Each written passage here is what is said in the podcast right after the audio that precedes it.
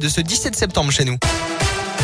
Et elle a une, cette violente agression dans un collège de Clermont la semaine dernière. Un surveillant agressé à coups de cutter jeudi dernier.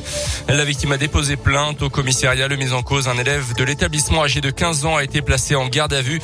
Une altercation serait survenue alors que l'assistant d'éducation souhaitait contrôler le carnet de liaison de l'ado. Il aurait alors sorti l'arme avec euh, laquelle il l'aurait blessé au niveau du bras d'après la montagne. Ce dernier s'est vu reconnaître deux jours d'ITT. Une expertise psychologique a été ordonnée. Mariage avorté hier sur les marches de la préfecture de Clermont, pas à cause de l'énorme orage qui s'est abattu chez nous en début d'après-midi, mais à cause de la réponse de la mariée. Il s'agissait en fait d'une fausse cérémonie de mariage organisée par l'association APF France Handicap pour demander une nouvelle fois la déconjugalisation de l'allocation adulte handicapé.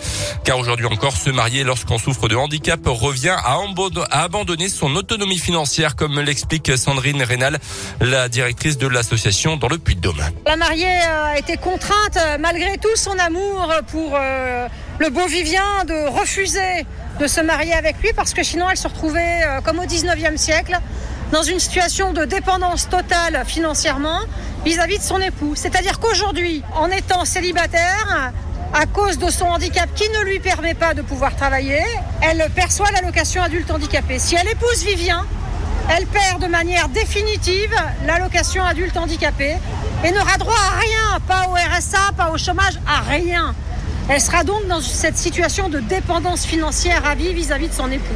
Une proposition de loi supprimant cette disposition devait être examinée au mois de juin, mais le gouvernement a bloqué le vote. Le sujet doit à nouveau être discuté au Sénat au mois d'octobre.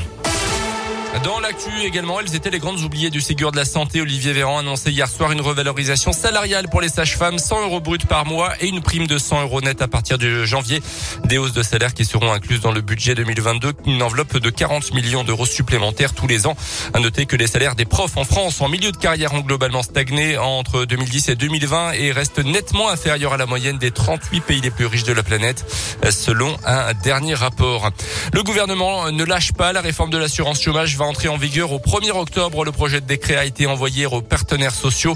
D'après l'UNEDIC, plus d'un million de précaires pourraient voir leur allocation baisser. Le projet avait pourtant été suspendu cet été par le Conseil d'État, mais le gouvernement met en avant la reprise économique depuis plusieurs mois pour justifier cette entrée en vigueur.